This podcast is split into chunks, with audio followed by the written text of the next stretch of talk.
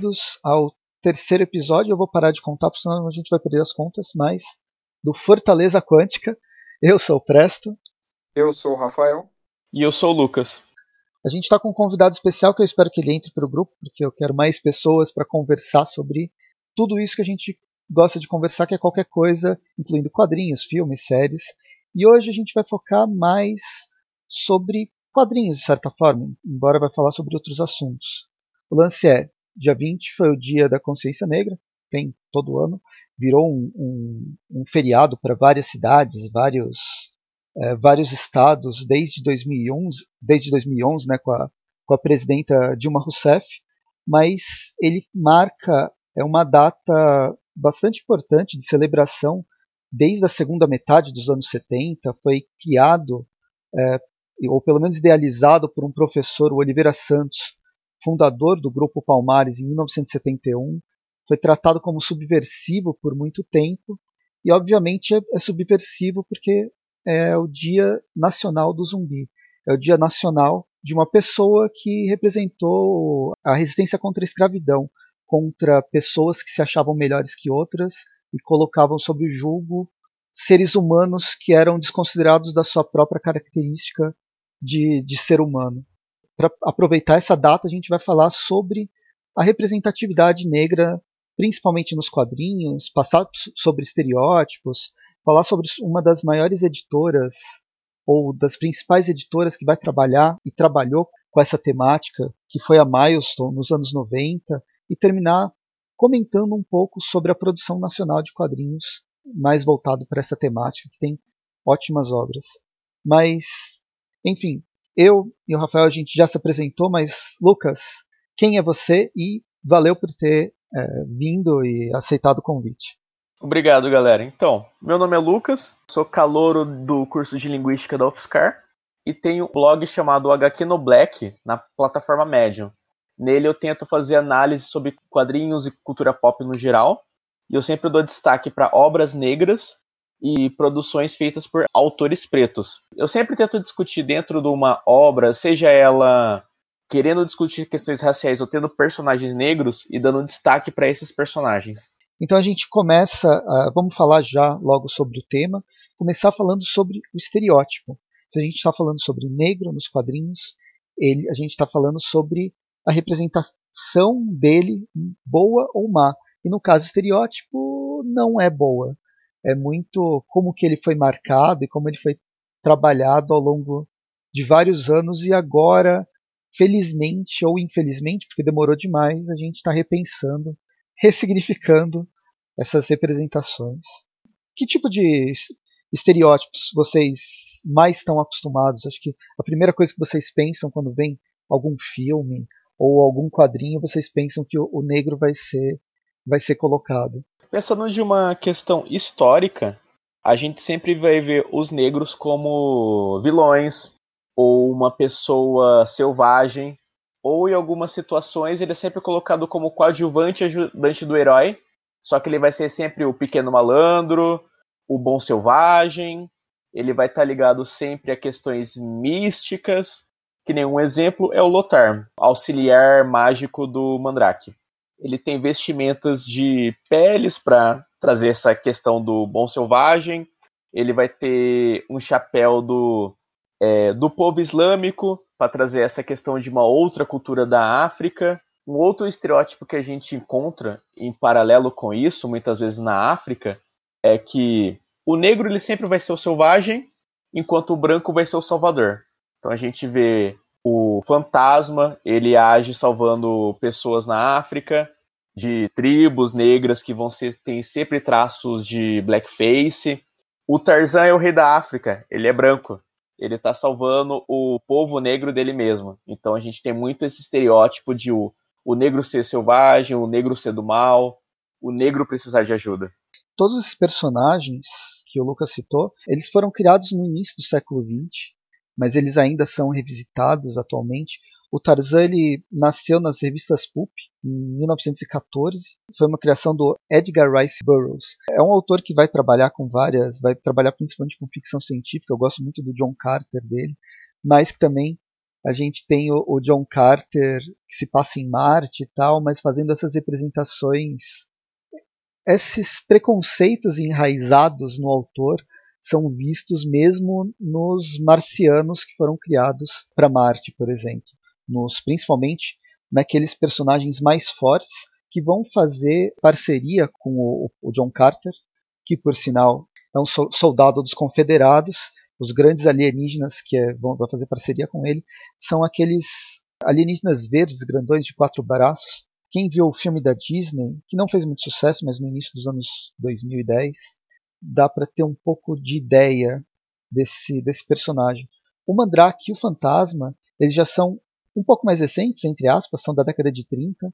Mandrake criado em 34, Fantasma criado em 1936, ambos pelo Default. Os dois, eles ainda têm histórias inéditas sendo lançadas até agora, eles foram criados para tiras de jornal, mas ainda tem uma produção principalmente fora do, do, dos Estados Unidos. Fantasma, por exemplo, ele está sendo publicado atualmente pela Mitos aqui no Brasil, tirando as tiras históricas. Ele é de origem sueca e está sendo publicado até hoje, tentando trazer novos. tentando mudar um pouco desse estereótipo, quebrar um pouco o estereótipo que a gente tem nos anos 30, 40, obviamente, e uma coisa mais, mais contemporânea, uma discussão mais contemporânea. Vale mencionar aqui também, né, em relação a esse povo tribal chamado de Tars, representado ali pelo Burroughs, né, na, na obra dele, ele faz uma mescla, né, de do que ele conhecia na época, né, o que é, o diferente para ele eram indígenas, né, ou escravos, né, no caso, que ele conheceu, né, por relatos e tal. E aí ele meio que tenta condensar, né, na hora de representar esse esse povo, ele junta vários estereótipos, né, mas em, em vez de é, mostrar, né, que é um povo, digamos assim, escravo, né, na verdade os Tars eles eram guerreiros, né, um povo guerreiro que era temido é, por outras outros grupos, né, que viviam ali em Marte é, justamente pela força bruta, né, pela resistência, né, e a força bruta. Só que ao mesmo tempo eles não são muito inteligentes, né? Isso é uma interpretação do próprio autor, é porque de todas as, as sociedades, né, civilizações presentes ali na obra, né, dele, obra marciana dele, é, eles são os mais religiosos, né? É, esses stars não praticam a escrita, né? No caso, tudo é passado né, pela oralidade, e ele ainda faz uma mescla assim, cultural bem doida, né? Porque os Tars também, eles não criam os filhos, né? É, não pode haver esse vínculo.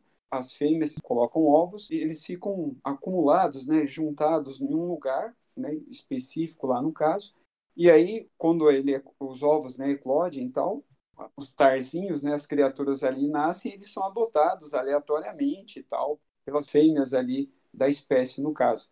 Então ele faz um apanhado cultural bem genérico, assim, bem geral, do, do que ele conhecia, né, bem por ser um americano e, e, no geral, por ele ter lido sobre e tal, estudado alguma coisa relacionado, né, ao, ao que se sabia, né, sobre esses povos na época em que ele viveu. E uma outra obra que discute essa questão dos estereótipos é o Tintino Congo do Hergé. Ele levanta muitos estereótipos racistas sobre o continente, fala muito do safari. Tipo, ele resume meio que o Congo, a cultura do safari do local. Toda a geografia é uma grande savana. Usa muito, é, muita blackface para fazer os personagens do país. E tem outras problemáticas nessa obra que em alguns países ela é traduzida como Tintina África, como se o continente africano fosse um país só e todos e todas suas regiões fossem iguais, como uma grande savana. O Hergé é muito discutido que na época que ele viveu era uma época racista com uma mentalidade de colonizadores. E ele acabou reproduzindo muito nessa época com o Tintin, mas se a gente comparar ele com outros autores tipo, contemporâneos a ele, como Hugo Pratt, ele tinha o cuidado de, antes de escrever sobre outros países, que ele sempre fez é protagonistas viajantes. Então, ele tem histórias como Escorpião de, o, Os Escorpiões do Deserto, o Cato Azul, que são histórias que acontecem em África, mas ele tem o cuidado de fazer pesquisa sobre aquelas regiões. Ele tem o cuidado de não levantar, por mais que ele levante em algum momento algum estereótipo racista, ele ainda tem esse cuidado de pesquisar sobre o que ele está escrevendo. No caso, a revista, né, a revista do Tintin no Congo, ela foi meio que feita duas vezes. Em 1931 foi feita a primeira edição em preto e branco. Depois, em 46, veio uma versão colorida e ela perdeu várias páginas. Tinha 115 páginas a versão original. Depois ela foi para 62, 62 páginas. A primeira tinha uma pegada livre ilustrado. Então, em algumas, em algumas páginas era texto e a ilustração. Então, nessa segunda publicação do Tintin no Congo, é totalmente quadrinho. E com o tempo ela foi, ela foi proibida, censurada em, várias, em vários países, né? Por ser, por ressaltar preconceitos, ressaltar estereótipos mais do que, mais do que o nível uh, aceito normalmente. Sim.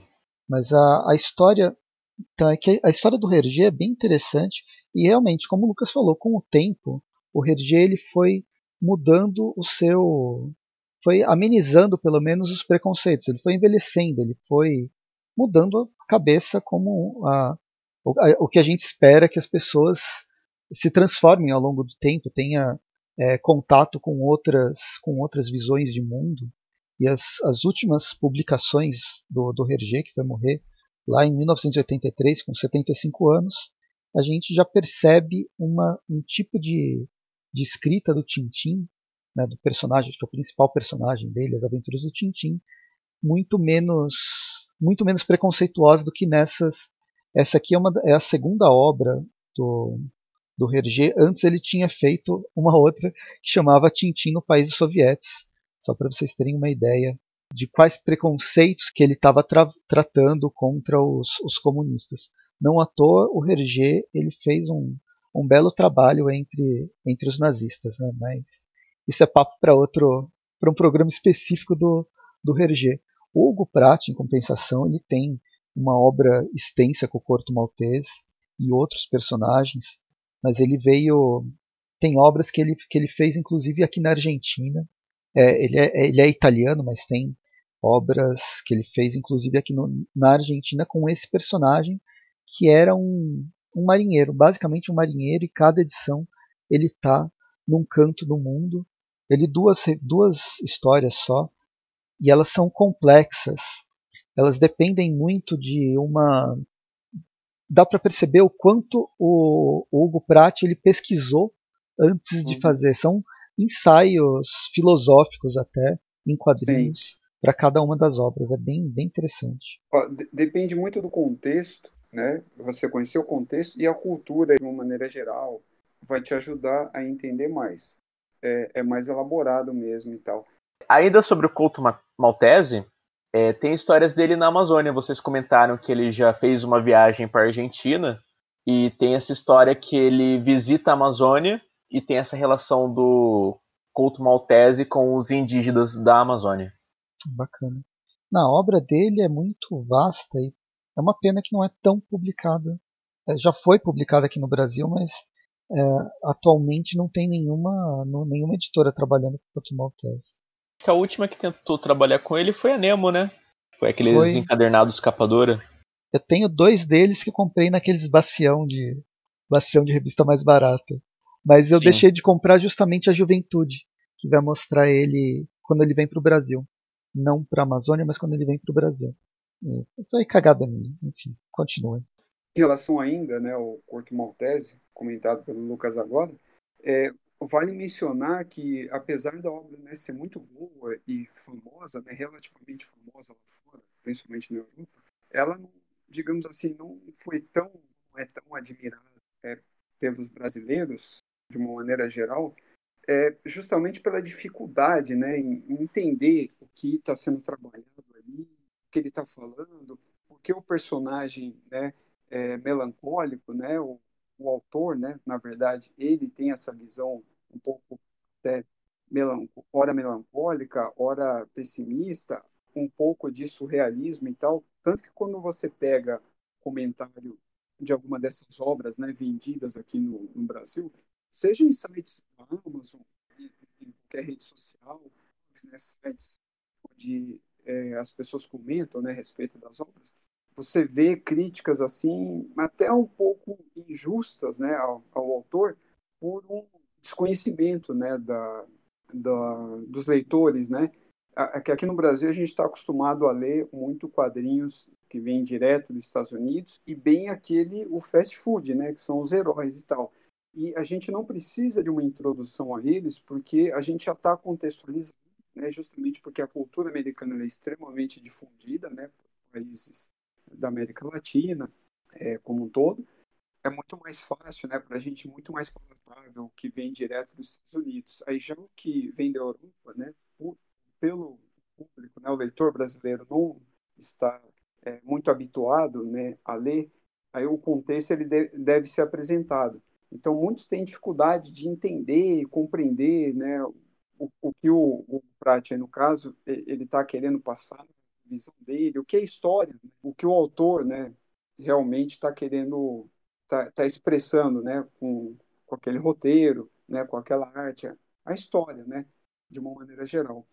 Eu acrescento aqui também as obras, né, do Eisner, principalmente a Spirit, que seria a, a obra de herói, né, não vou nem chamar de super-herói, mas enquadraria aí nas, nas obras de herói né, estadunidense, está dentro né, do panteão das grandes obras e tal, ela não é tão séria, não tem essa abordagem que super-heróis normalmente tem, como né, o Batman, Super-Homem, né, Homem-Aranha, não, não, há uma cronologia, né, vilões assim, né, não há uma sequência né, de leitura e tal, onde você tem que respeitar para entender perfeitamente a história, aproveitar é, o material em sua plenitude, né?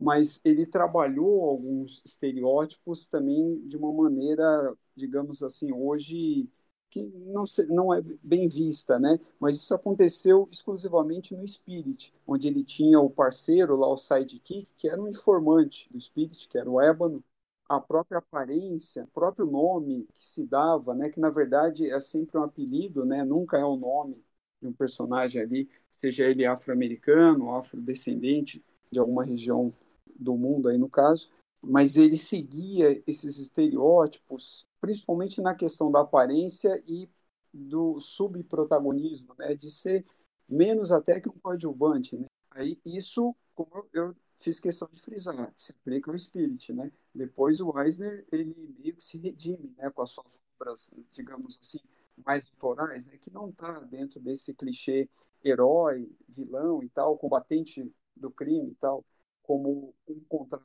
com Deus, né, o milagre da vida, entre outros aí no caso.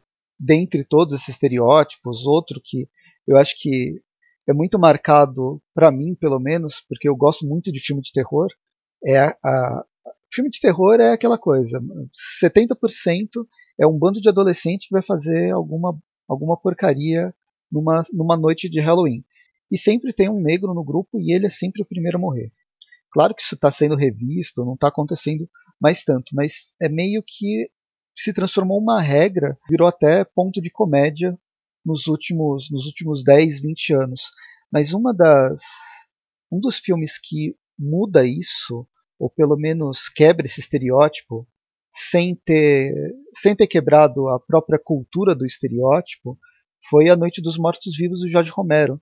Ele, em 1968, né, foi o primeiro filme de zumbis, tem toda uh, os zumbis que a gente conhece hoje do The Walking Dead e tal, ele é ele foi criado pelo Jorge Romero e depois a gente pode ter um programa falando sobre zumbis e explorando como o Jorge Romero se ferrou e não ganha royalties pelo monstro que ele criou. Mas nesse primeiro filme é um, o protagonista é negro e é uma coisa a gente está em 1960, né, final de 60, mas é muito difícil ter um, um protagonista que não seja aquele branco de olhos azuis, o galã padrão do, dos filmes de Hollywood. E ele é marcado, ele é lembrado até hoje por causa dessa, dessa quebra de, de paradigma. Mas então, dando, dando continuidade, vamos falar um pouco sobre essa a, representa, a representação na, na cultura pop. A gente está falando sobre estereótipos, a gente está falando sobre essa representação essa representação errada né, e preconceituosa do negro na, nos quadrinhos, no cinema, na cultura pop em geral, no, na literatura, em quadrinhos em específico. Mas agora vamos tentar falar sobre alguns momentos que obras foram criadas para tentar fazer esse contraponto, para tentar é, ir contra esse status quo. Eu acho que uma das mais marcantes é em 1940, antes dos direitos civis norte-americanos e tal, a gente tem a All Negro Comics e o, o Lucas que, que me, me falou sobre essa publicação que eu nem conhecia, acho que ele pode falar muito melhor do que eu. A revista All Negro Comics ela foi criada pelo jornalista afro-americano Orrin Crowell Evans. Desculpa pela pronúncia, no meu inglês é muito bom. Mas a ideia da revista era trazer personagens negros para um edital do jornal da Philadelphia Records, que foi uma coisa muito surreal na época, porque querendo ou não, era um jornal elitista, e esse foi um dos motivos da revista só ter durado uma edição. Ele conseguiu publicar, teve até uma tiragem considerável. O Evans ele estava tentando fazer uma segunda publicação, mas ele começou a ter problemas de preconceito. As transportadoras não estavam querendo entregar nas bancas essa revista. Ele teve uma pressão do editorial, então essa é uma das revistas raras dos Estados Unidos e só existe um número dela. Mas era muito legal porque tinha personagens negros, heróis negros, bem nessa pegada pulp, detetives, uns heróis que lembravam Spirit, mas infelizmente por causa do racismo americano, ela teve apenas um número. Ele recebeu ameaças de morte, né? Era um é. jornalista é. que falou sobre o racismo nas Forças Armadas durante a guerra, em 44, recebeu prêmios e tal. E aí quando ele chega em 47 com essa essa tentativa de trazer personagens surfar na onda dos personagens super-heróicos, né, que estavam fazendo sucesso desde o Superman 38, acabou que, bem, uh, super-heróis sim, mas uh, depende, depende de, da sua raça. E ainda tem a questão, é, isso é meio extraoficial, mas tem histórias que ele foi ameaçado pela própria KKK para a revista. O que não é. Não, não é difícil de ter acontecido. Né? Sim. Meu, o autor acabou morrendo em 1971. Ele é homenageado tal, mas é uma pena que não tenha sofrido tanta, tanta pressão. Depois dessa revista, o primeiro personagem que vai ganhar mesmo destaque vai ser o Pantera Negra, né? Na, na Marvel já, lá nos, nos anos 60.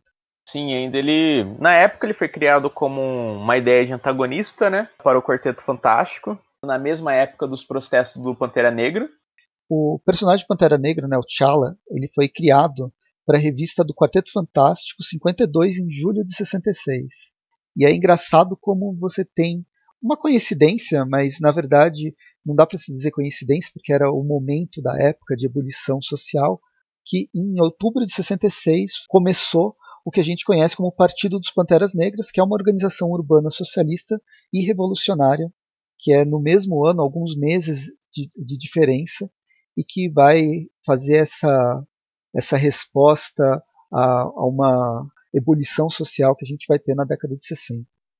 E outras coisas muito interessantes da origem do Pantera Negra é que começa a se discutir afrofuturismo nos quadrinhos. O Wakanda, que é essa cidade escondida, às vezes no coração da África, a localização exata do, desse país fictício ele sempre muda durante as eras da Marvel. Mas é muito interessante essa visão de Afro, África tecnológica, a literatura do afrofuturismo sendo discutido nas páginas do, dos quadrinhos e trazendo pra gente um protagonista negro, o rei de um país. Isso é muito legal ver nos quadrinhos, principalmente naquela época, que o, o ele fala que não tem nenhuma comparação com o movimento dos Panteras Negras, mas é as criações são contemporâneas. E nessa mesma época começou a surgir a Black Exploitation, né? Nos cinemas a gente teve o Blácula, que era uma outra visão do Drácula para o cinema, e que rapidamente, durante é, no filme, se discute África, porque ele era um príncipe de um país do continente africano, onde ele estava lutando pela libertação do povo dele uma das pessoas que ele confrontou contra isso era o, um vampiro que amaldiçoou ele, transformando ele em um vampiro e prendendo ele num sarcófago. E depois de muito tempo ele foi solto nos Estados Unidos. Daria para falar o Pantera, que o Pantera Negra ele faz um contraponto até com esses heróis clássicos do, do Pulp, do o Tarzan, por exemplo, o, Tarz, o Tarzan ou, ou o Fantasma. Daria, porque é discussão, tipo, ele quebra essa tradição de tipo, é sempre o negro sendo salvo pelo colonizador branco. É, eu, eu acho que dá para linkar com isso que o, o, Lucas falou, mostrando que a questão do afrofuturismo, né, que está lá, e que todo mundo, né, os brancos colonizadores que chegam lá, no caso aí não europeus, né, americanos, se espantam, né, com o nível tecnológico, né, em que eles estão, que supera, né, o, o Ocidente como um todo.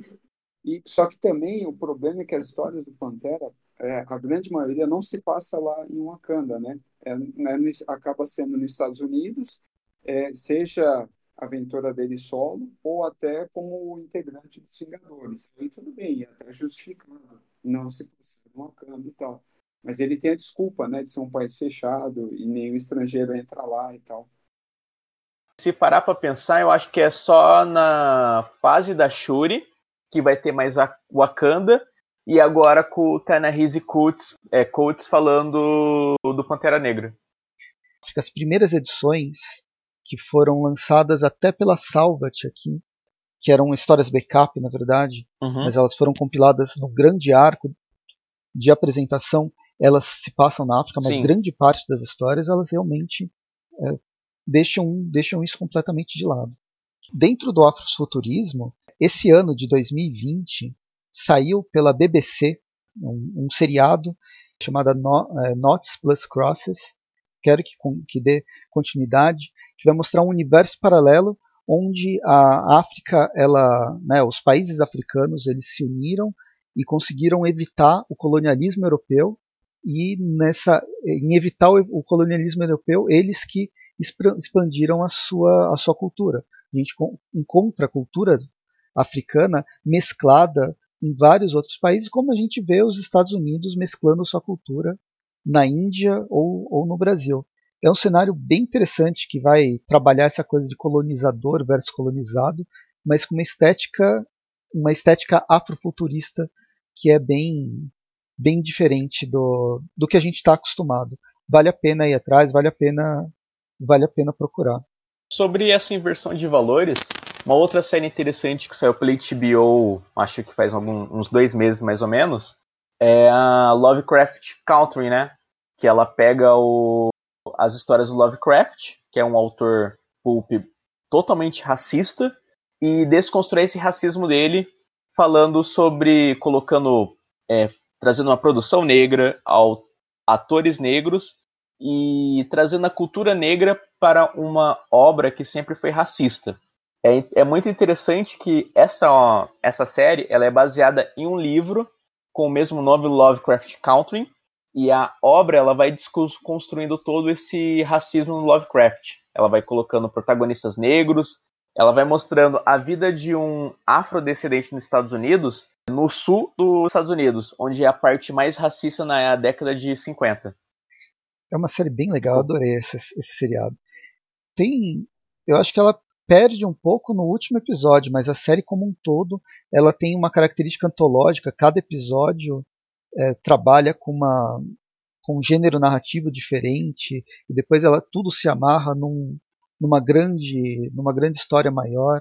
Mas é ela faz um papel muito legal de de discutir realmente o, o racismo o, o racismo estrutural norte-americano, mas que também não é muito diferente do, do racismo estrutural brasileiro.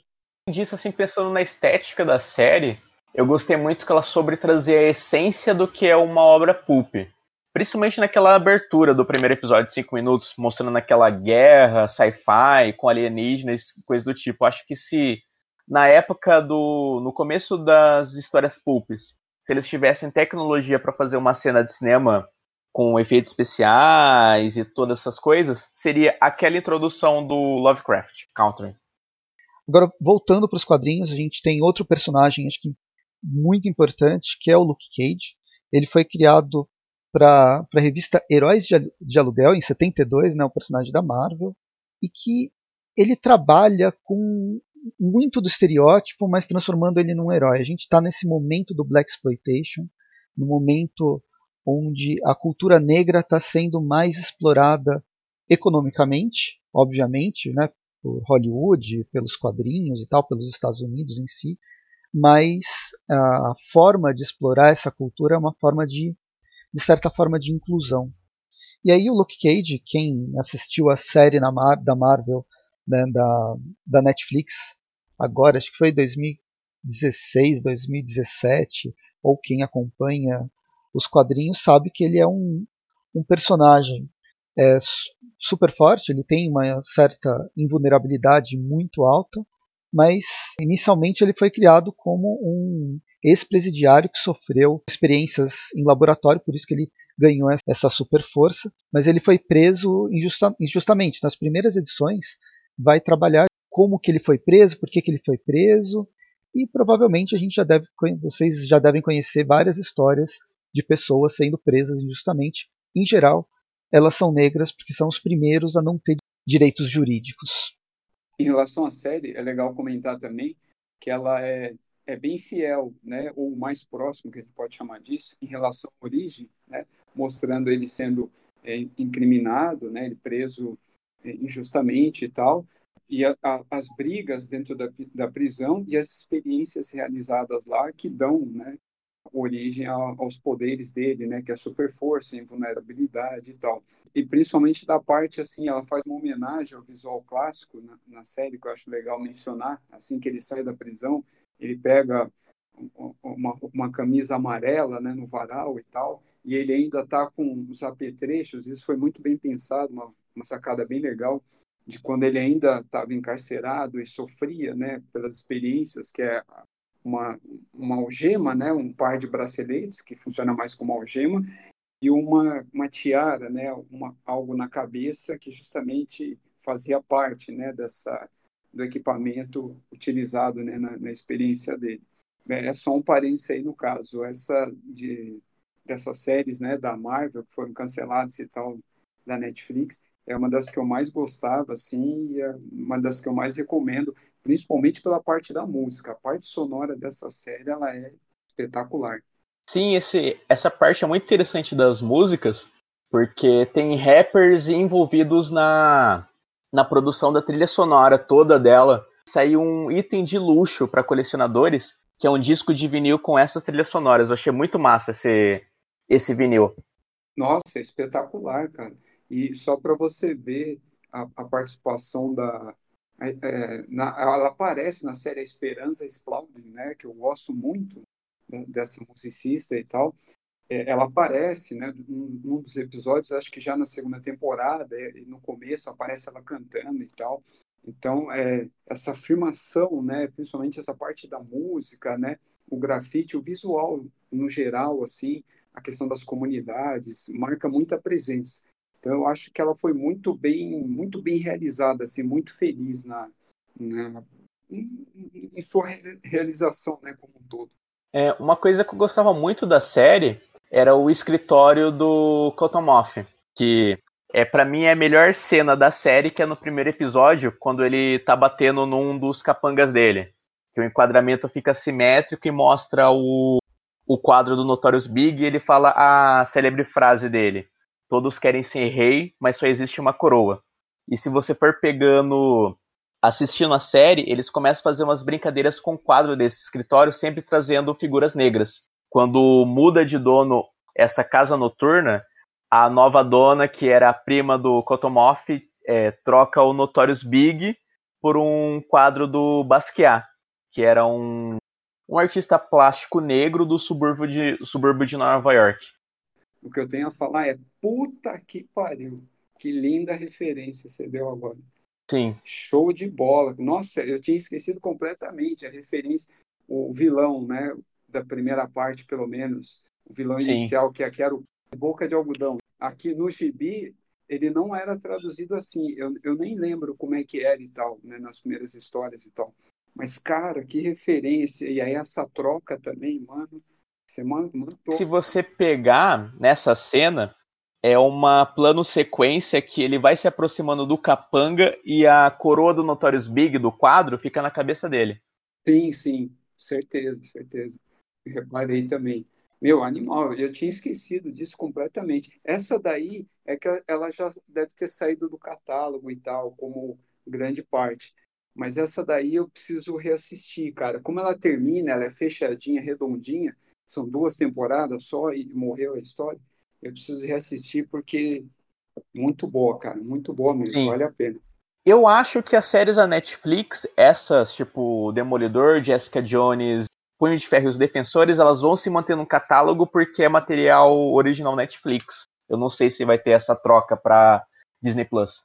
Então, a troca a princípio não, né? É, não, não teria. O que agora está sendo mencionado na mídia é que a, a, Disney Plus vai retomar. Então é provável que futuramente ela vá para o catálogo, mas ela vai retomar algumas, né? Inclusive assim, o Luke Cage não foi mencionado. É, a primeira de todas, claro, é o Demolidor e Justiceiro, e aí talvez a Jessica Jones, por enquanto. Há rumores de que a série vai ser retomada e aí vai ser integrada ao MCU e tal. Mas eu acredito que sim, cara, ainda mais porque a Disney está aqui, a maioria do catálogo dos filmes né, que estavam em outros serviços de streaming já saíram todos, que não saíram é só por uma questão contratual, né, que deve terminar até o final desse ano, aí vão migrar tudo para lá, né, que seria a plataforma de origem, né. Tudo que é da Fox e da Disney vai migrar para lá. Uma outra citação que eu queria compartilhar do Luke Cage é o Luke Cage Punho de Ferro. Ele estava saindo pela Panini em 2017. Esse segundo volume do encadernado, ele era um tain do Guerra Civil 2. E como o Presto comentou da questão do Luke Cage, que ele foi preso por um crime que ele não cometeu, os dois, por causa da nova discussão do Guerra Civil, eles, o Luke Cage é preso e na prisão ele descobre que tem muitas pessoas negras do bairro dele que estão sendo presas. E ele começa a querer procurar mais sobre essa problemática. E um dos companheiros de cela dele fala: Cara, isso daqui tem nome. Se chama Sistema Carcerário Americano. Não tem nada de envolvido com essa nova política da, da Karen Denver sobre falar que a gente precisa legalizar a questão dos, das pessoas com poderes e coisas do tipo. É o sistema carcerário eles prendem pretos em massa. E é legal que eles tra essa discussão que eles trouxeram para um quadrinho. Achei muito massa isso. Não, show de bola. E tudo a ver, né? A, a atuação dos dois nos anos 80, a parceria deles, também Sim. replicam na série, né? Em alguns momentos e tal. Não, show de bola, né? Eles são um contraste, né? Entre si, tanto em termos étnicos e até marcial, né? Em estilos de luta e tal. Então é uma parceria, meu, show de bola. Eu gostaria que voltasse a ser publicado história deles, assim, né, mensais ou até dentro de algum mix corrente. Ia ser massa. Fechando um pouco esse período que a gente está chamando meio de Black Exploitation, porque está dentro do, do período mesmo, né, dos anos 60, 70, 80. Um outro personagem que importante, que vale a pena ser levantado, é o Raio Negro, do, da DC, ele foi criado em 1977, né, alguns, alguns anos depois do, do, do Luke Cage. E diferente do Luke Cage, ou ele tem, eles têm uma origem semelhante, né, de um, moradores de um, de um gueto, que é um bairro pobre norte-americano, de uma cidade grande norte-americana. O Raio Negro perdeu os pais e tal, mas ele conseguiu ele conseguiu se inserir na sociedade, sendo um líder comunitário, virando um professor e se transformando num, num herói, tentando quebrar aquela, aquele estereótipo mais, mais comum que o negro é sempre o cara, o, o bandido, seja ele se tornando um herói ou não, ele é sempre um, um, uma pessoa que vem da, das, da, da, classe mais pobre.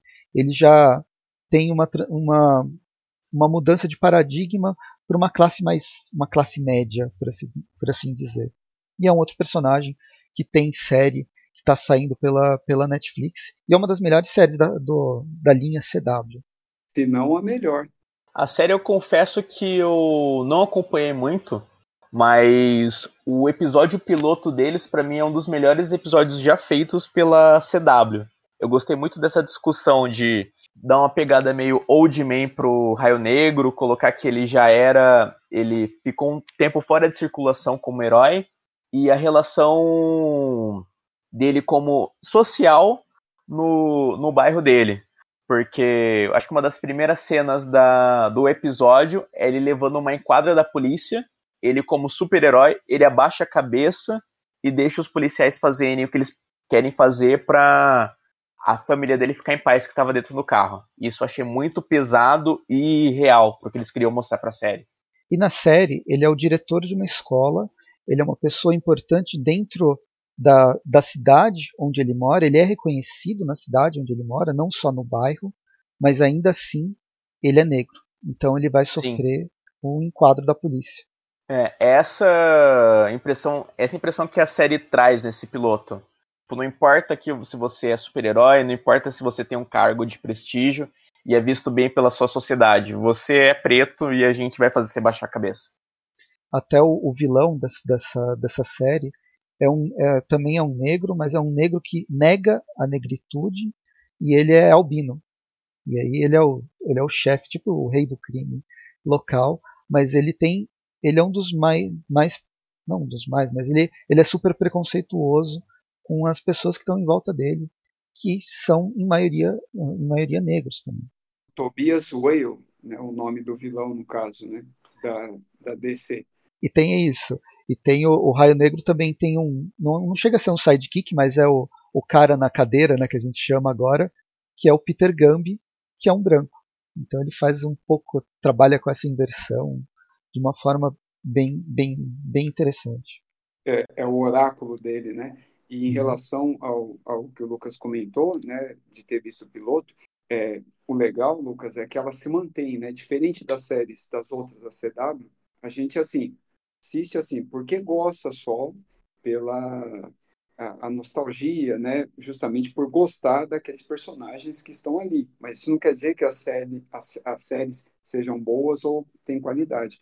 No caso do Raio Negro, sim, ela a gente pode falar de todas, tanto da parte de roteiro e até elenco, tem mais qualidade do que as outras, né? Ela está ali acima da média e mesmo a parte a parte de efeitos, eu acho ela bem assim razoável, né? Bem satisfatória, assim. Ela atende ao que se propõe e executa, né? Faz muito bem, diferente da maioria, né? Da, das outras séries da mesma produtora. A série do Raio Negro vai ganhar um, um spin-off com o Kalil agora.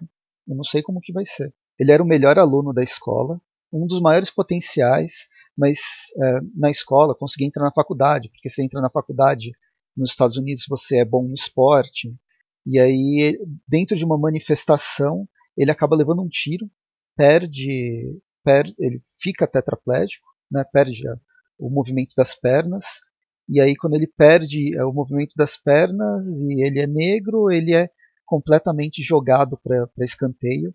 E é o Tobias Whale que acaba cooptando ele para um, uma espécie de rato de laboratório e transforma ele num, num personagem. transforma ele num vilão. Mas alimentando, tanto criando essa parte tecnológica super-herói, super-heróica não, mas de superpoderes, quanto alimentando o ódio que ele acaba que ele acaba criando da sociedade que coloca ele para escanteio, porque ele não faz mais o papel, ele não tem mais função na, na, na sociedade. É, é, bem interessante. Ele tem toda uma trajetória que vai terminar agora no, no, no final da terceira temporada, mais ou menos tentando buscar uma redenção, que é o que deve ser essa, essa série. O nome dele, enquanto vilão e personagem até, aí vale a pesquisa aí, é o Painkiller, né? Seria a alcunha dele de super vilão, né? Inicialmente, que ele foi aprimorado, esse sujeito à experiência, né? É, patrocinada, eu acho que pelo crime organizado, e aí ele se torna o, o painkiller, né? Seria um dos, não vou chamar de braço direito, mas uns, uns, do, uns dos capangas, né? Do Tobias na série. A trajetória do, do Raio Negro, ele teve, foi criado né, em 77, mas ele no fim nunca teve muita participação no universo DC. É, apenas algumas, algumas participações, tipo em grupos secundários, como os Renegados, né, nos anos 80, né, que é o do Batman, recuperado agora na fase do Renascimento. Ele já teve participou da Liga da Justiça em alguns momentos, mas é um personagem infelizmente de segundo escalão, mas ele é super poderoso. De certa forma, ele deve ter inspirado um outro personagem que a gente vai falar mais mais para frente, que é o que é o Super Choque. Mas enfim, fechando, vamos fechar um pouco esse Black Exploitation. Tem muitos outros personagens que foram criados. O Rafael fez uma lista, elencou vários vários personagens. Você lembra quais quais você tinha pesquisado? Sim, sim, vale a pena a menção aqui, é, pelo menos para o pessoal saber que existem né, esses personagens, porque a gente acaba lembrando só daqueles que estão no mainstream, né, estão em voga nesse momento, principalmente pela mídia televisiva e tal, não, não tanto pelos quadrinhos, mas vamos lá, só por cima, do lado da Marvel, a gente tem aqui o Falcão barra Capitão América Sam Wilson, né, que ele é de 69, o John Stewart, Lanterna Verde, da, é, que é da DC, ele é de 71, a Vixen, personagem feminina da DC, que é de 81, a Aurora da Marvel, né, a Tempestade, que é de 75, o Tigre de Bronze, o anti-herói, ex-vilão e anti-herói do Esquadrão Suicida, é, do lado da DC, obviamente, é de 75, o Blade, o Vampiro Caçador de Vampiros, que é de 73. E aí depois nos anos 90, teve uma, uma editora, como a gente já tinha mencionado antes, mas vamos explorar um pouco mais, que é a editora Milestone inicialmente, né, é, era uma editora, como uma outra qualquer dos anos 90. Ela surgiu, né, é, por meio da inspiração de outras editoras mais conhecidas, né, como a, a Marvel DC principalmente, só que ela tinha uma outra proposta, uma outra pegada, um outro referencial ela queria passar, que era ser uma editora é, protagonizada por personagens negros, né, sejam afro-americanos ou não mas seria uma proposta voltada para personagens dessa etnia, né, com essa etnia no caso. Isso não significa que não haveriam personagens brancos dentro das obras, né, dentro do, do, dos títulos do selo, mas que é, ele, o selo como um todo seria protagonizado por esses personagens. Então, essa é a proposta original. Os criadores né, dessa editora original e dos personagens, né, por consequência, são o Dwayne McDuff, o Dennis Cohen, o Derek T. Jingle e o Michael Davis. De todos, né, o único que ainda não está vivo é o Macduff, né, o Dwayne Macduff, que ele faleceu em 2011 devido a complicações cardíacas, né? É, então, a editora foi fundada em 93 e ela fez ela chamou bastante atenção né, na época, porque embora muito pautada, é um quadrinho essencialmente dos anos 90, com toda aquela massa veísmo dos anos 90, chamou bastante atenção por causa desse protagonismo negro, mas não só isso, eles não são negros porque sim. Existe cada cada uma das histórias, ela é pautada por toda uma questão questão racial e social dentro do dentro das narrativas. Eu acho que isso faz uh, as histórias da Milestone serem mais interessantes do que simplesmente trocar trocar os papéis da, dos, dos, personagens. Acho que ela tem um, um, papel bem importante né, nos anos nos anos 90.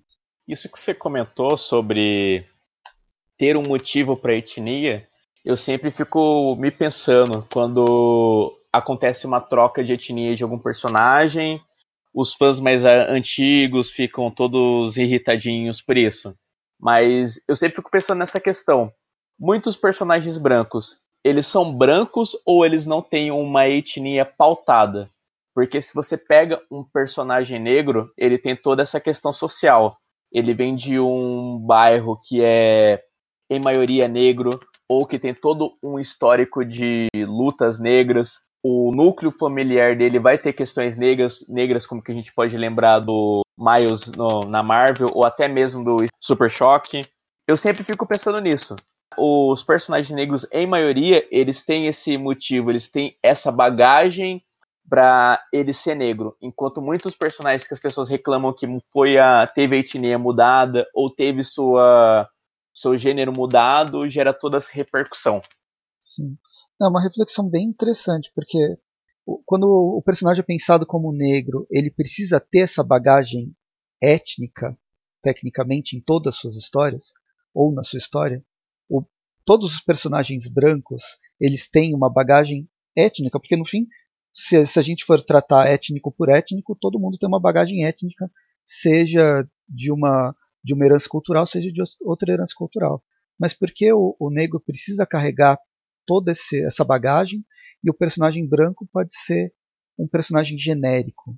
Às vezes não precisa nem dessa bagagem, porque, digamos assim, você vê um personagem negro e algum cargo específico do exército, você já fica uau, ele é o único negro dessa sala, porque vai ser sempre, sempre ser assim. Se ele não tem uma bagagem, ele é o único negro naquele grupo. Então ele não precisa de bagagem nenhuma, ele já vai ser lembrado por isso. Tipo, uau, ele é o líder de um grupo militar, digamos assim, um exemplo, o Nick Fury. Ele não tem nenhuma bagagem étnica, mas só que ele já tem o destaque por ser o único negro em toda aquela organização. No, no caso, eu acho que para essa né, discussão principalmente dos personagens aqui do, do, do selo Milestone, né, é, é, é uma questão mais ligada ao contexto do que à própria etnia. Né? Ele apenas reflete né, é, como o que a sociedade é e como ela trabalha essas questões. Os personagens, por exemplo, brancos, né, sejam caucasianos ou não, eles é, possuem outras é, preocupações. Né? Muitos eles é, estão nativa né, para se vingar devido a injustiças que sofreram, mas ligado a, a um outro contexto, diferente né, de personagens afro-americanos, afrodescendentes, de uma maneira geral.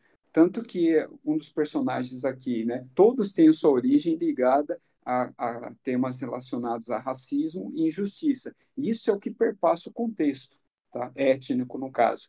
Então, o, a, a, toda a história, né, na verdade, é, é uma, apenas uma justificativa, mas o, o, real mesmo, o pano de fundo ou plano de fundo, é uma questão social que está sendo ali discutida. Quando você pega o ícone, né, o Icon no caso, mesmo ele sendo um personagem vindo né, de, é, de outro planeta, a princípio, né, a origem dele, a história dele está ligado a esse contexto étnico, racial, né, de injustiça né, do, do cenário americano, né, desde o, do, entre o começo do século XX e final do século XIX e assim por diante. Então, na verdade, é muito mais é, social né, do que étnico propriamente dito. É que é interessante levantar essas, essas questões, porque realmente a gente, quando vai falar sobre o Pantera Negra, sobre o que a gente falou, o Luke Cage e o, e o Raio Negro, eles são eles são protagonistas, heróis, mas querendo contrapor, de certa forma, o preconceito é, e os arquétipos já criados sobre ele, fazendo essa, essa ressignificação. O universo do Milestone ele vem nessa pegada também nos anos 90 de afirmação racial, mas a gente não precisa pautar todas as histórias nessa, nessa temática eles são muito mais que isso. Eles são. Não sei se era, se era isso que o, que o Lucas quis, quis levantar. O personagem negro ele vem com uma bagagem porque no fim a gente coloca essa bagagem em cima dele. Ele não precisa trazer em todas as suas histórias sempre essa, essas questões. Ele, cada um de nós é uma pessoa e a gente tem as nossas, pró as nossos próprios conflitos e, e, e problemáticas que não têm necessariamente a ver com o nosso, o nosso gênero, o no, a, no, a, nossa etnia. Não Sim. sei se será, será isso. Não, é essa a questão. É que também, às vezes, só de você colocar um personagem negro no, numa história, você não precisa nem falar de questões raciais e tais. Mas só por você já ter colocado aquele personagem, você já tá falando. Você já tá trazendo questões raciais ali.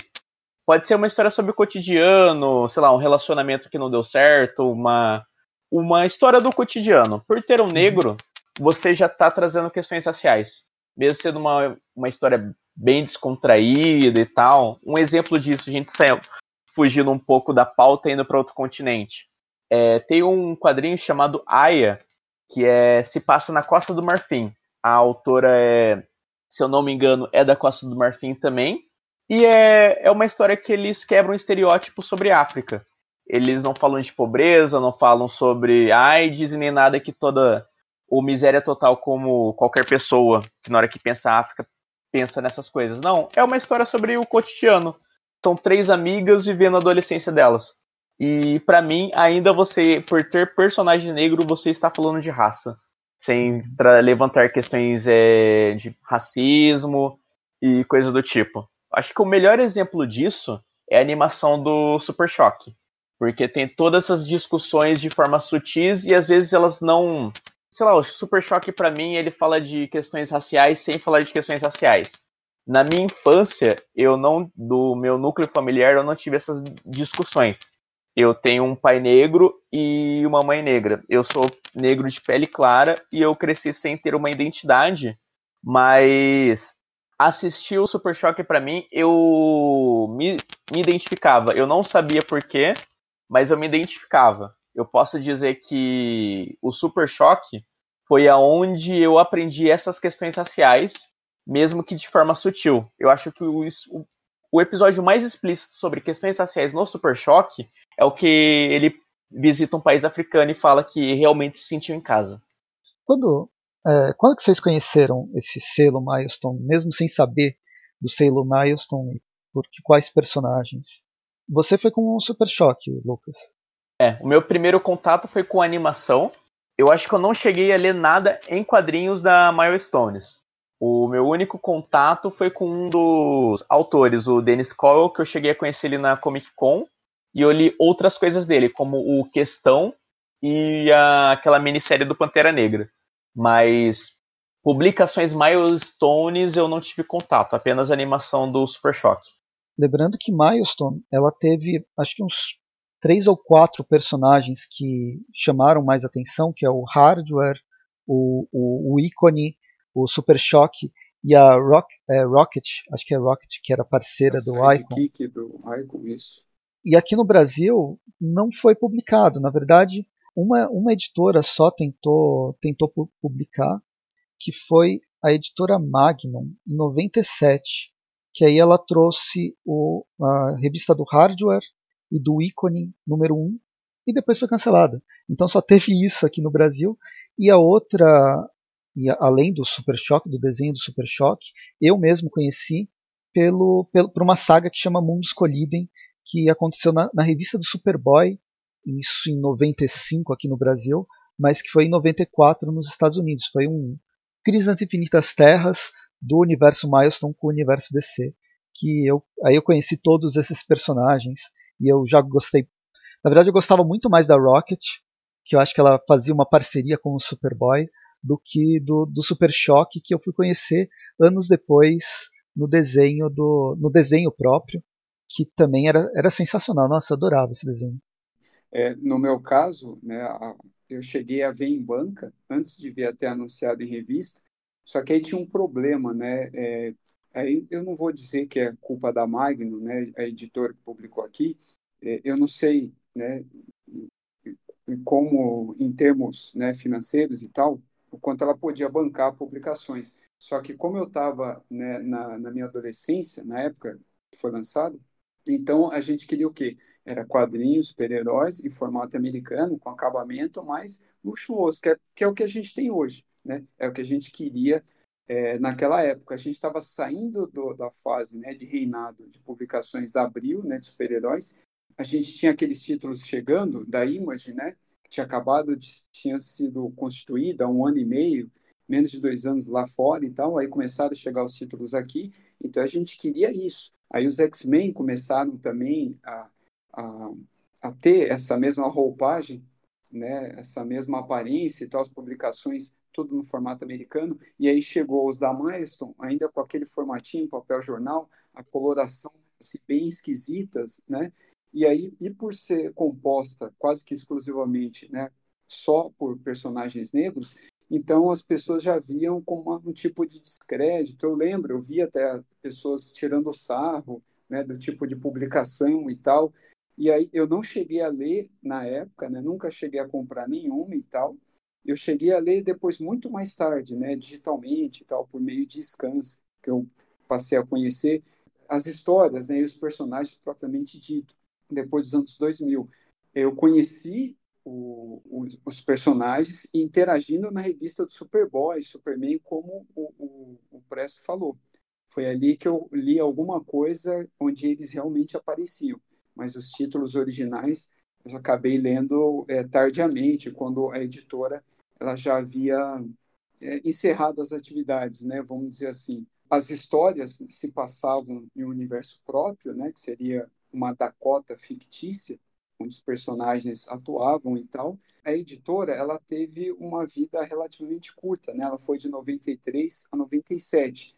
Publicação bem intensa, né? Um começo bem promissor, bem ávido, né? Até justamente pela novidade, né? Pelo que estava sendo trazido ali, né? Aquelas propostas colocadas ali, que era algo, né? Um pouco fora da curva e tal.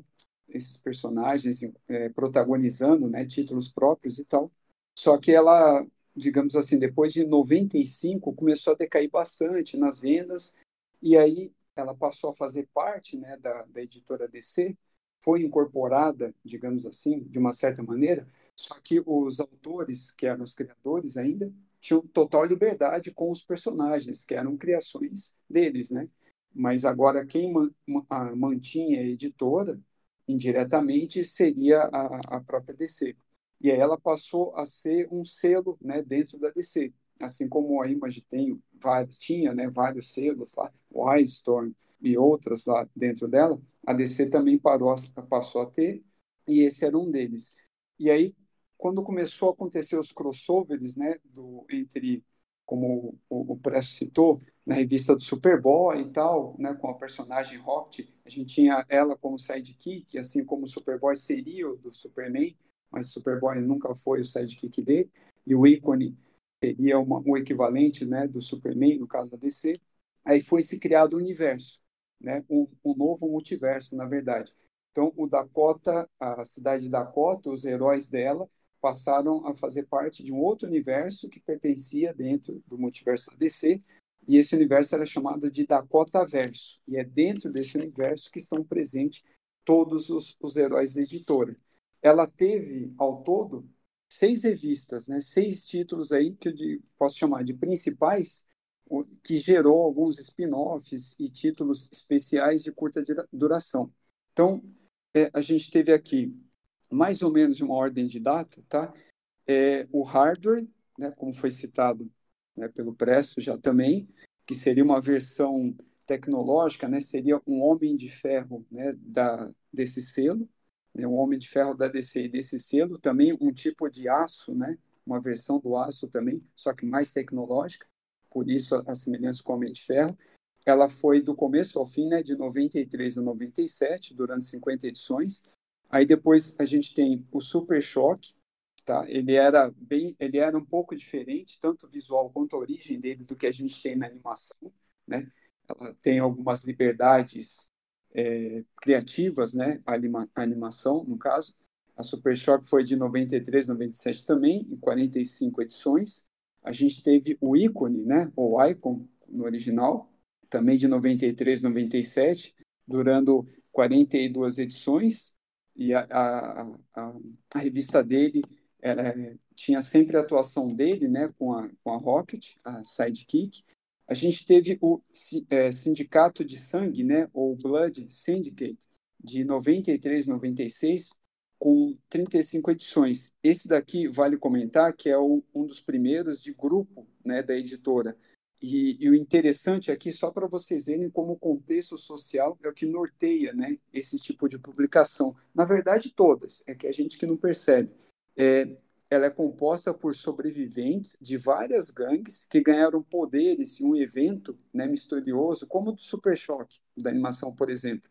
É, e aí eles se juntam para fazer a diferença né, no mundo, é, como um outro grupo qualquer. Mas a motivação, a origem, ela é mais diferenciada, né? E o, o que é interessante é que todos vieram de gangues. E o, o, legal ainda, o grande diferencial em relação às outras revistas de equipe, é que ela, é, em muitos números, a gente presencia conflitos internos, né, que faz com que muitos membros deixem a equipe ou que a equipe até acabe e depois ela é, seja reconstituída, né, numa edição futura e tal. O mais do que o confronto entre vilões é a briga entre eles, né, por eles serem mais ou menos uma equipe formada de anti-heróis, né, digamos assim, né, não é um termo muito exato, mas o mais aproximado. Aí depois a gente teve também é, o, o, Shadow é, Cabinet, né? Eu não sei nem como pronuncia, né? O nome correto é, não foi publicado aqui, né? Não, não houve, não teve uma versão brasileira e tal. É uma organização, né? Que existe para proteger o mundo. É, é, ela atua contra ameaças globais, né? E com missões secretas e, e coisa afins, seria como se fosse a Shield, né? e os personagens uma espécie de viúva negra, né, e personagens mais ligados a, a esse mundo da espionagem do que grupos de super-heróis chamativos e tal, porque as pessoas nem sabiam, né, da existência desse é, do grupo, por isso desse nome também, né, do Shadow no nome. E aí por último, né, para concluir, a gente teve também a Heroes, né, o nome do título chamado Heroes, é, é um grupo também que foi formado por agentes que desertaram dessa Shadow Cabinet em virtude né, dos métodos questionáveis da organização.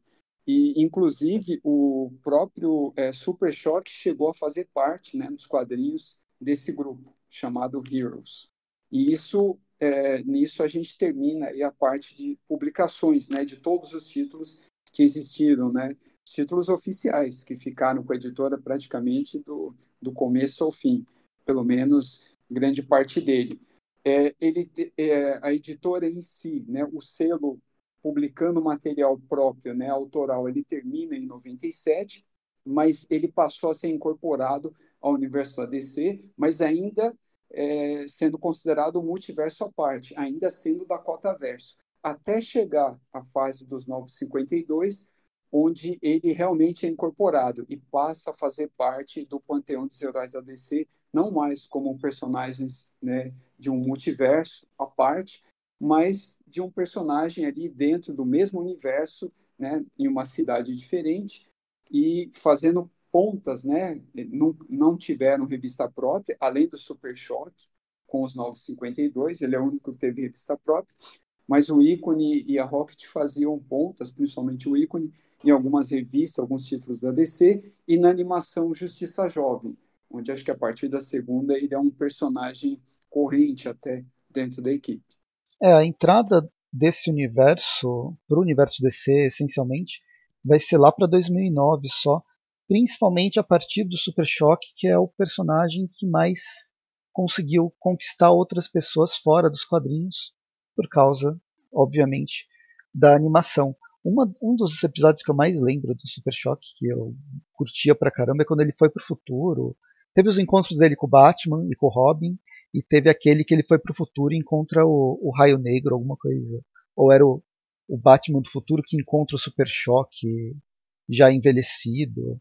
Tem umas, é, umas misturas acho que você tá assim. confundindo. É, eu acho que esse é um episódio da Liga onde acontece isso. É legal mencionar que a Liga também participou no desenho do, do Raio Negro, né? Do Super do Choque. Super Choque. Super hum. Choque.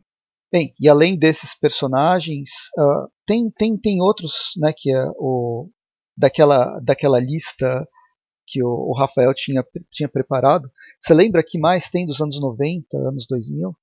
Continuando né, a nossa lista de relação dos personagens, né, para relembrar e alguns ouvintes conhecerem, a gente tem o Aço, né, da DC, que ele foi criado em 93.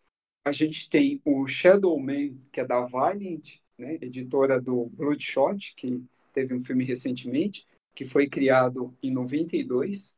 Personagem também fora desse circuito editorial estadunidense, né, o Afro Samurai, que ele tem a versão tanto mangá quanto anime, que é de o mangá, ele data de 99, o anime já é pós anos 2000. É, do lado da Image, a gente tem o Shadow Rock, né, que seria um, um Wolverine genérico da editora, mas com uma personalidade própria e tal, foi criado em 92. O Spawn, né, que é o ícone máximo da editora, pelo menos da parte de super-heróis fantasiados. Depois, só para passar rápido, pelos anos 2000 também teve vários outros personagens sendo criados. Acho que um dos, principais é o Miles Morales. A primeira aparição dele ocorreu em 2011, criado pelo, pelo Brian Michael Bendis, é o personagem que su substituiu o Homem-Aranha no universo 1610, mas ele nessa década de 2010 ele praticamente virou o principal Homem-Aranha, ou pelo menos é o, o Homem-Aranha que eu mais gosto da, da continuidade mais, mais recente. O Miles também, igual o Super Choque, eu conheci mais pelas outras mídias. Algumas aparições em desenhos e o espetacular longa-metragem, que para mim foi uma das melhores coisas que a Sony fez nos últimos anos. Diferente do Super Choque, eu ainda até cheguei a folhear algumas revistas onde ele aparece, que ele sempre está em alta. Então eu cheguei a folhear algumas histórias dele no Ultimate, quando já não era mais o Bendis escrevendo. Eu cheguei a ler algumas aparições dele no Guerra Civil, que ele tem até um papel importante na saga. Um outro destaque do, da história do Miles que eu gosto é o núcleo familiar. O pai dele é negro e a mãe dele é latina. No Aranha Verso colocam ele, os pais dele, o pai como policial e a mãe como enfermeira. A mãe é de Porto Rico. Ela é da daquele estado que não é estado, que fica na, na América Central. Eu gosto muito do universo do, do universo que foi criado pro Miles, Miles Morales. O personagem cresceu bastante, assim, o Homem-Aranha, o conceito do Homem-Aranha cresceu bastante com o Miles, até por colocar esse o Homem-Aranha, que é um dos maiores representantes da juventude, vai de super-herói, num, num, personagem que não é branco. Ele tira a máscara e ele pode ser qualquer pessoa mesmo. E agora ele é latino, latino-americano, negro durante esse, essa nova fase dos filmes da Marvel, que com, começou agora né, com o acordo Sony, Sony Disney, uma, uma das maiores falhas do filme da Marvel é que ele usa esse núcleo do, do Miles Morales mais esvaziado de significado, colocando Peter Parker no, no, no lugar do, do Miles. E aí, pelo menos em contraparte, a gente tem o desenho do Homem-Aranha no Aranha Verso, que é, é uma das melhores animações já feitas, pelo menos de super-herói, que é sensacional. Então, dessa questão do Miles no universo Marvel, tem esse micro easter egg que é mencionado que um dos capangas do Abutre é o tio do Miles, que o ator que faz ele é o Shield Gambino. qual que é o nome dele mesmo? É, eu falei o nome de como cantor dele, agora eu esqueci, tava na ponta da língua. Donald Glover. É o Donald Glover, que eu conheço ele do Community, mas ele também foi uma das principais dentro do community mesmo, foi uma das principais referências para ser criado Miles Morales. Tem uma passagem dele. Sim, o Bendis fala que se inspirou nele para fazer o personagem. A gente já se estendeu demais o, o programa e eu queria só mencionar outros outros personagens. O Miles, acho que é a principal representa representante desse desse novo, nova cara dos quadrinhos, mas tem a Naomi McDuffie fazendo referência, um dos criadores do, do universo Milestone, foi criado agora pelo Bendis também, em 2019, é uma personagem da, com superpoderes da DC. Tem uma outra que chama Peony McGill, é Star Blossom. Ela foi criada pela Gayle Simone num, num especial de aniversário da, da Mulher Maravilha em 2016 e agora ela foi retomada na, na Mulher Maravilha 750, numa revistinha pequenininha só para fazer, só em homenagem mesmo, em lembrança daquela de quando, quando ela quando ela foi criada. Foram dois momentos só. São duas personagens negras muito interessantes que precisam ser melhor desenvolvidas. A Naomi está sendo, e eu queria que essa, que essa garota, que é uma criança que tem poderes com flores, ela pode ser, ela pode participar dos novos titãs muito, muito facilmente. Mas tem outros personagens e mais uma vez o Rafael fez a sua, a sua pesquisa e a lista de, de vários, várias outras criações.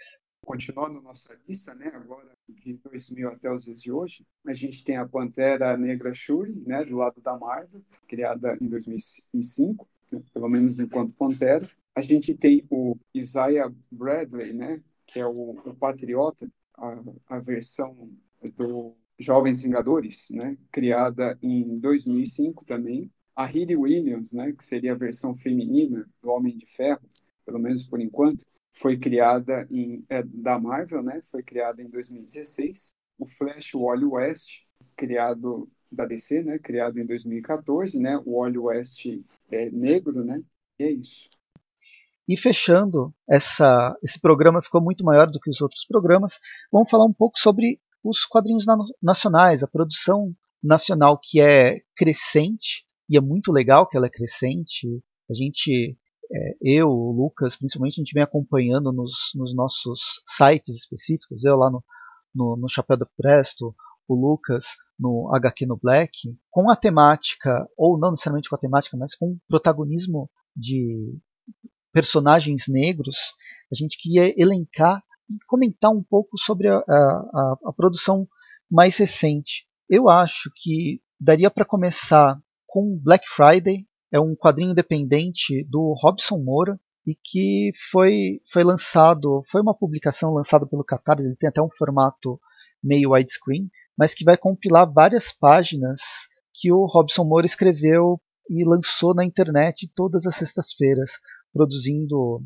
Elas buscam reflexão, discussão sobre esses temas da Sexta-feira Negra. Né? A gente tem em novembro o Black Friday, evento consumista mor de quem, principalmente dos Estados Unidos, e que está tentando pegar aqui no Brasil.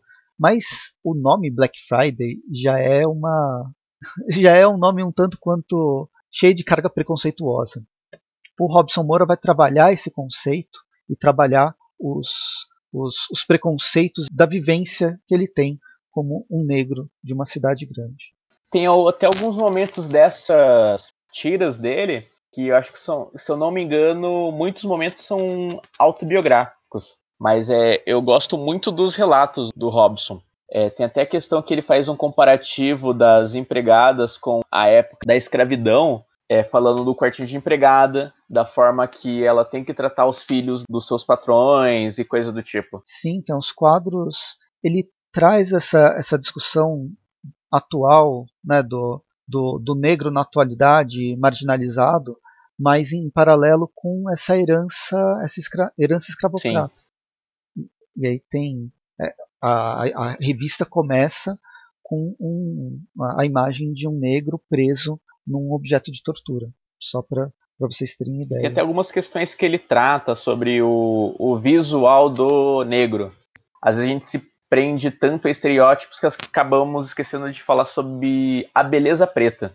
É, tem algumas páginas do. Eu não sei se ele está compilado no quadrinho, mas nas postagens da internet dele tem uma que ele fala sobre tipos de cabelos pretos. Eu acho muito legal isso. Tem, é, eu lembro, estou com a revista em mãos aqui. Ele faz várias. O traço dele é bastante interessante. Ele tem uma variedade, na verdade, de traço para fazer essas diferentes, diferentes representações. Ele fala sobre o discurso. Esse, esse discurso racista que está impregnado em várias outras em várias outras manifestações que a gente tem no dia a dia, seja em piadas, seja na, na própria igreja. Algumas alguns discursos religiosos eles são bastante inflamados. Eu acho que os principais pontos que ele aborda é o racismo estrutural e o velado, porque ele parte muito dessas questões de personagens que falam que não foi racista, que foi apenas uma brincadeira. Tem até quadro dele que ele faz a piada, mostrar os patrões de uma empregada falando: ah, mas é, eu não sou racista, eu tenho uma pessoa que trabalha em casa e é negra, umas coisas assim. Tem, uh, além desse Black Friday, mas tem agora no Instagram o Diário da Quarentena. E nesse Diário da Quarentena é um artista que vai mostrar o diário de uma, de uma empregada doméstica dentro de um, de um apartamento de alto padrão. Não lembro se é no Rio de Janeiro, alguma coisa assim. E que mostra essa, essa, essa situação. É bem, é bem pesado, mas é muito legal, muito bem feito. Eu acho que são relatos de uns quatro a seis quadros, né? Eu acho que não necessariamente é a mesma empregada. Depois de um tempo, acho que ele começou a receber relatos e adaptar eles para quadrinhos, se eu não me engano. É Leandro Assis Ilustra. É, chama Confinada, na verdade. E é, é um perfil bem, bem interessante para seguir. Ele tem esses, esses vários, essas várias discussões sobre uma empregada doméstica. Eu lembro de um bem pesado, acho que é um dos primeiros relatos dele. É uma casa que trabalha três empregadas e elas começam a falar das questões de quarentena, que elas não vão conseguir sair de casa porque tem crianças e idosos na casa. Aí a dona da casa fala que não vai pagar elas para ficar em casa e elas falam: ah, a gente não vai conseguir continuar trabalhando aqui e vão embora. Aí a terceira que fica, ela fala: ah, se você quiser, você pode ficar dormindo aqui, então aí você não tem problema de ficar saindo e infectar sua família. Aí ela comenta: sim, eu fico, mas eu quero o salário das outras duas. Aí ela fala: ah, beleza, eu te pago metade do que elas ganhavam. E o final da história, ela tá falando pro WhatsApp com elas, falou: ó, eu vou ficar aqui por vocês e o dinheiro a mais que ela me pagar eu vou passar para vocês. O diário dela continua e a, a chefe dela, né, a, do, a dona de casa lá, ela chega, tem um certo conflito, aí ela faz uma festa, a empregada fica puta da vida, como assim você faz uma festa aqui? Ah não, mas todo mundo está confinado, então ninguém tem Covid. E aí no fim a, a mulher pega, a, pega Covid, e aí ela tem que ficar confinada. E é a, a, a dona da, da casa, ela tem uma, uma ideia ela, ela, é aquele tipo de pessoa que não quer ser racista. Ela fala que não é racista, mas na verdade é super racista. Então ela tem todas aquelas. Não, mas eu tenho até amigos. Ah, não, eu não posso fazer isso, que absurdo. Mas os comentários que ela, que ela faz é, é, é bizarro. Enfim, é, é legal, leia, acompanhe e vocês vão vocês vão reconhecer várias pessoas que vocês conhecem. Espero que vocês não se reconheçam, mas vocês vão reconhecer várias pessoas que vocês conhecem nessa, nessa história. O Black Friday, só para encerrar, a ideia do Robson Moura que me passou é que meio que mostra uma, um grito por liberdade e igualdade. Essa Black Friday no sentido econômico, mas na verdade é uma, é uma tentativa de, de liberdade do que, do que eles estão do que o negro passa no dia a dia, no cotidiano. Outra série, agora para falar de uma série, chama Orixás. Ela é escrita pelo Alex Mir e tem vários roteiristas. Mas é, são cinco quadrinhos até agora, vai ter um sexto já já anunciado. É que foi contemplado pelo Proac esse último. Todos saíram pelo Catarse. Espero que esse último também saia pelo Catarse, embora o Proac é, ajude. Foi venceu a HQ Mix e tal, e eles trabalham os mitos da religião de matriz africana.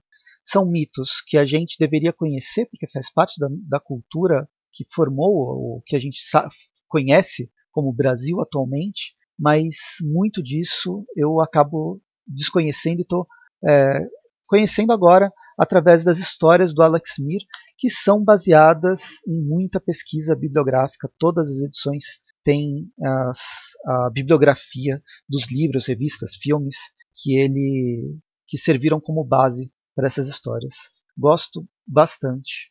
Sim, eu achei acho muito legal a produção do, da série dos orixás. E uma coisa que eu gosto muito de ver nas obras é quando o autor ele mostra a bibliografia que ele usou de referência porque para mim é uma forma de ele compartilhar com o público dele. Ó, oh, eu não sou um ser especial que estudei há gerações isso. Não, é palpável. Você, se você quiser, você consegue aprender sobre esse universo. E ele mescla as principais pesquisas dele no quadrinho. A mitologia Yorumbá, eu digo mitologia porque as vertentes religiosas são baseadas nessa mitologia da crença dos orixás.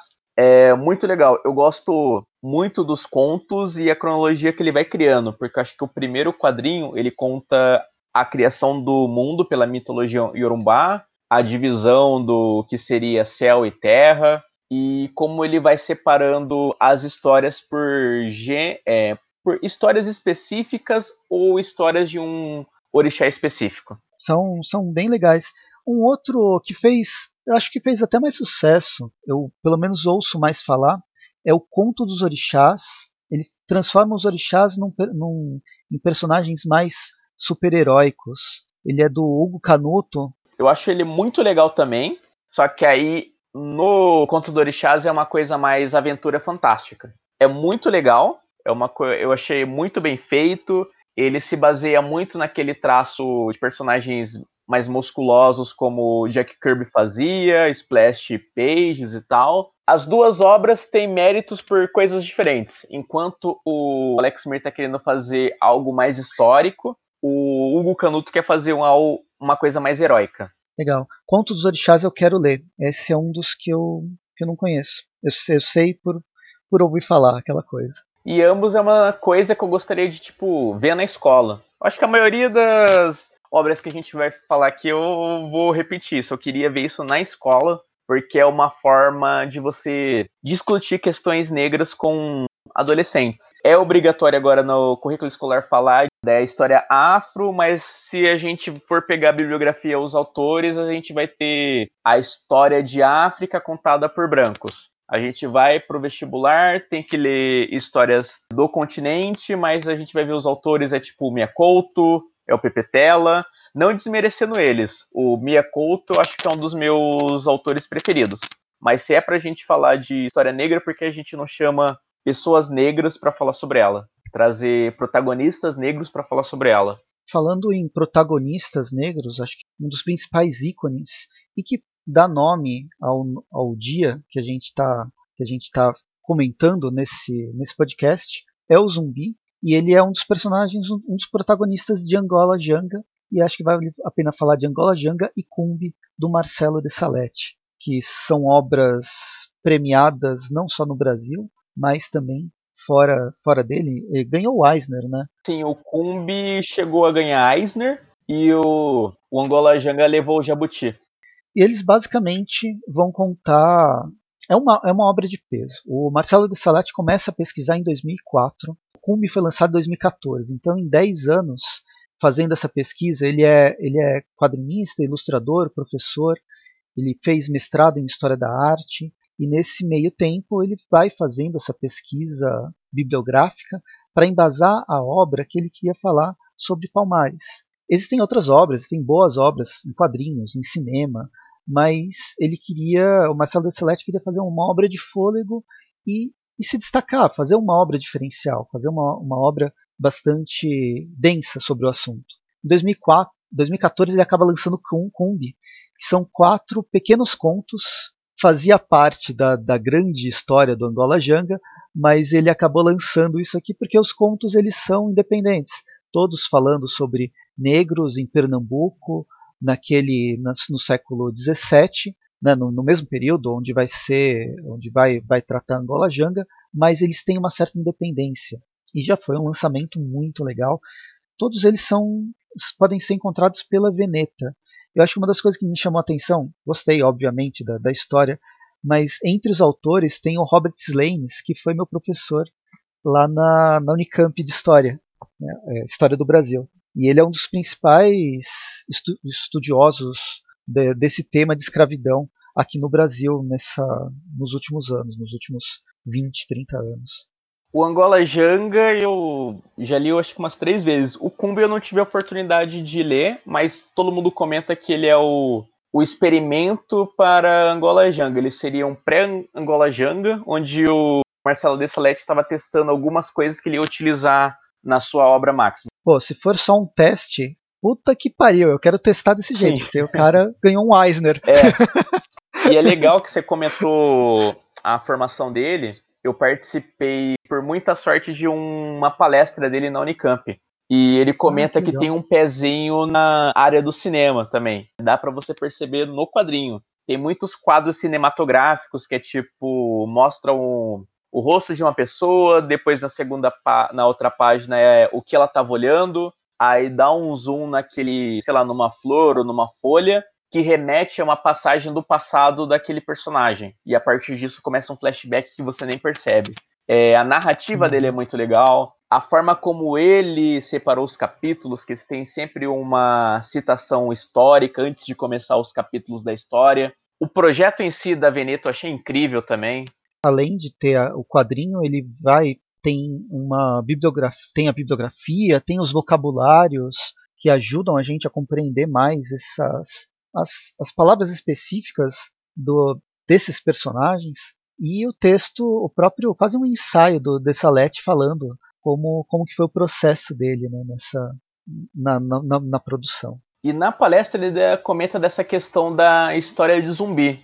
Ele fala que pesquisou bastante antes de começar a produzir a obra, mas só que agora, depois de publicada, o objetivo dele é que Angola Janga seja apenas mais uma história sobre Palmares. Ele quer ver uma formatação de pesquisas, ele quer ver uma formatação de mais produções sobre Palmares, sobre esse período onde os negros que foram escravizados, eles, eles estavam lutando pela liberdade deles, não esperando uma princesinha assinar de boa vontade uma carta. Teve muitas revoltas, teve muita luta, um povo que é taxado como escravo, mas na verdade é um povo escravizado. Um dos papéis fundamentais nessa na criação dessa, dessas histórias, delas fazerem sucesso e terem é, estarem permeando agora, entrando no, no, conquistando cada vez mais público.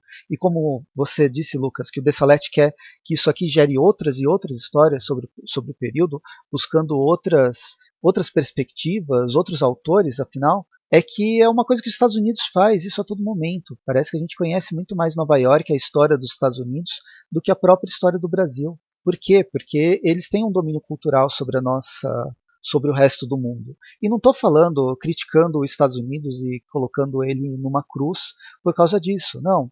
Ele, ele faz isso dessa forma e consegue disseminar o seu, a sua história e as suas, as, os seus ideais através dos seus filmes, séries, quadrinhos e seja lá o que for.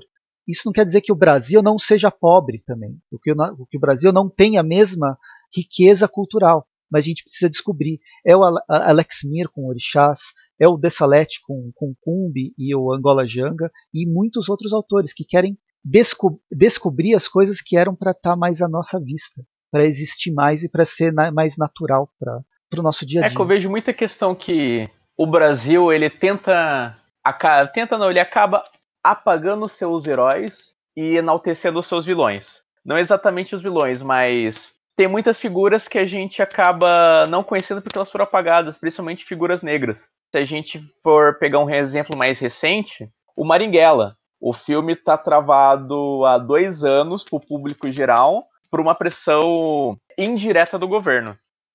Ele está num limbo de publicação que a gente não sabe como tá. A última notícia que eu ouvi sobre ele é que ele ia ser lançado como série pela Globo e ele está pré-escolhido para representar o Brasil no Oscar.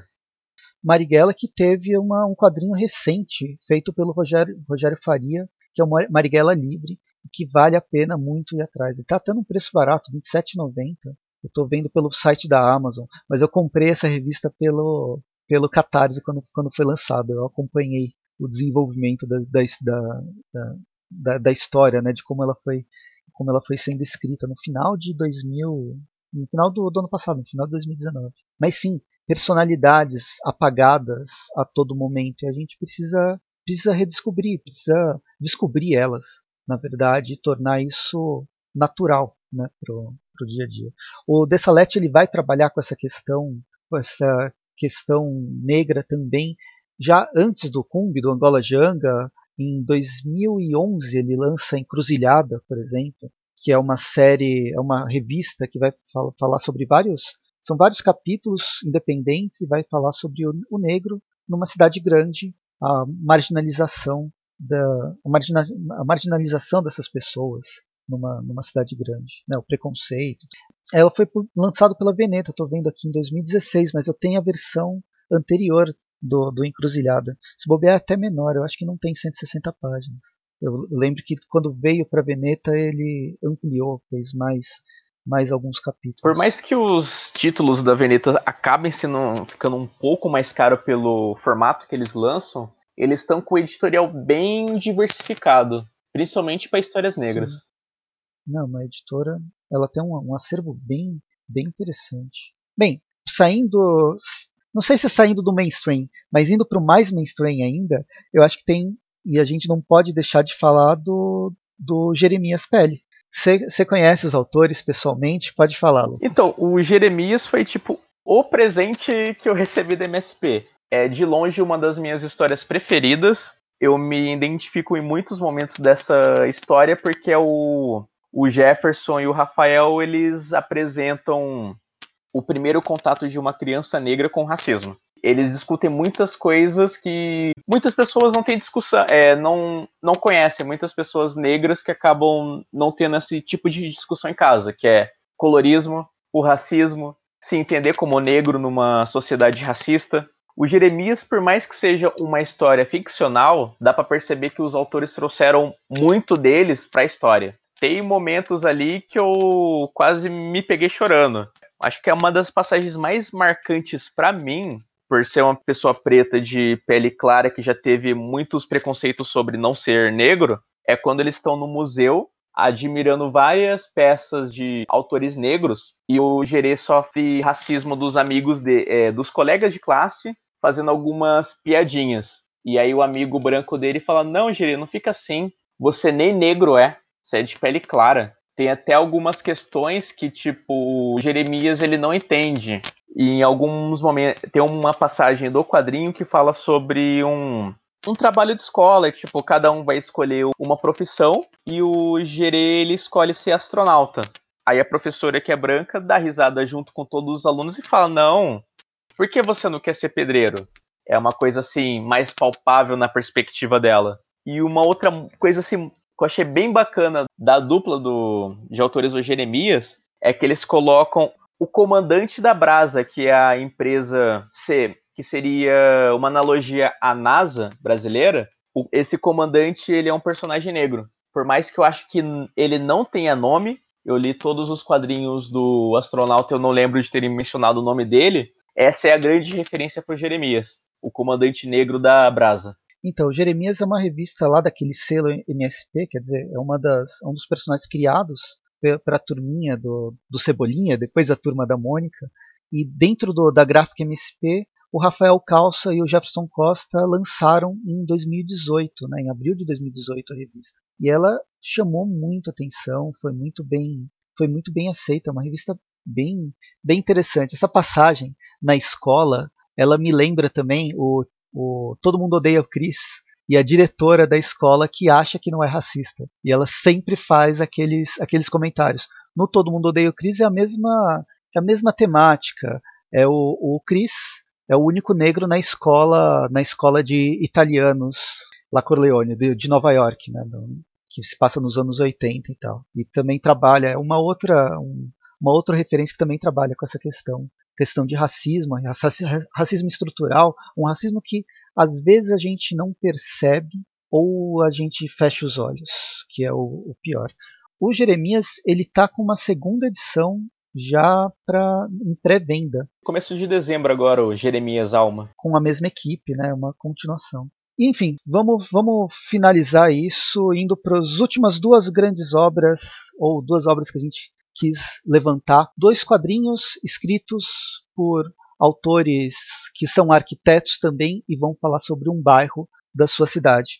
Eu estou falando do Beco do Rosário, da Ana Luísa Coller, e o outro é Indivisível, da Marília Mars é o TCC dela de arquitetura e ela analisa a questão histórica do bairro da Liberdade, que ela traz à tona a questão que antes de ser um bairro de imigrantes, ele foi um bairro escravocrata, escravocrata. Por isso o nome Liberdade tem muito significado dentro dessa, desse nome do bairro. Eu gostei muito do projeto gráfico, que ele é uma versão flip-flop você gira o quadrinho de cabeça para baixo e no que seria o final do quadrinho tem uma segunda história. Então, ela colocou duas as duas capas idênticas para você ler o quadrinho fora de ordem e são duas histórias que se conversam, mas em cronologias diferentes. O outro que eu, que eu tinha falado, esse Beco do Rosário, da Ana Luisa Coller, ela vai contar uma história de um bairro em Porto Alegre. Ela também é arquiteta e aí ela lança a primeira, a primeira versão ela lança em 2015. Eu comprei na, na Comic Con